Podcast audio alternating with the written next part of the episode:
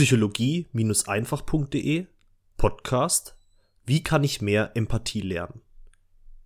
Empathisch zu sein bedeutet, dass du dich in eine andere Person besonders gut hineinversetzen kannst. Du kannst ihre Gedanken, ihre Gefühle und ihr Weltbild nachvollziehen.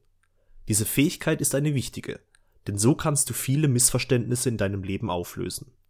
Nehmen wir zum Beispiel an, dass du auf der Straße versehentlich eine Person anrempelst und die Person reagiert grimmig und wütend, obwohl du dich für das Anrempeln entschuldigt hast.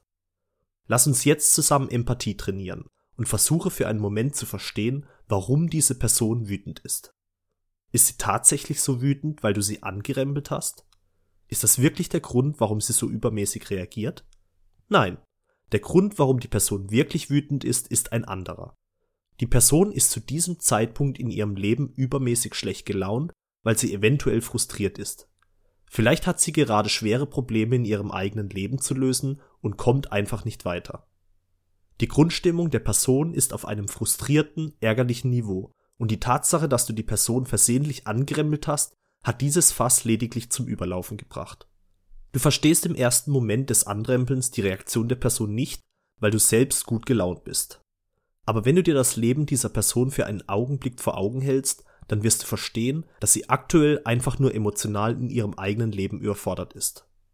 Ich frage dich, hast du selbst schon mal Momente in deinem Leben gehabt, in denen du übermäßig emotional reagiert hast?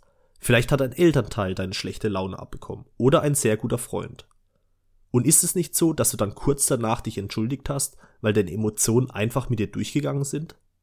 Nun, wenn eine fremde Person auf der Straße von dir angerempelt wird und übermäßig emotional reagiert, dann sei dir sicher, dass diese Person am Ende des Tages sich vielleicht doch bei dir gerne entschuldigen würde. Vergiss nicht, wir sind alle nur Menschen und haben gelegentlich unsere Emotionen einfach nicht im Zaum. Sei dir dessen bewusst, gib zu, dass du in diesem Punkt selbst nicht perfekt bist und schenke dieser Person etwas Mitgefühl. Wünsche der Person, dass sie ihre persönlichen Probleme bald in den Griff bekommt und dass es ihr schnell wieder besser geht. So, Empathietraining beendet. Gut hast du mitgemacht.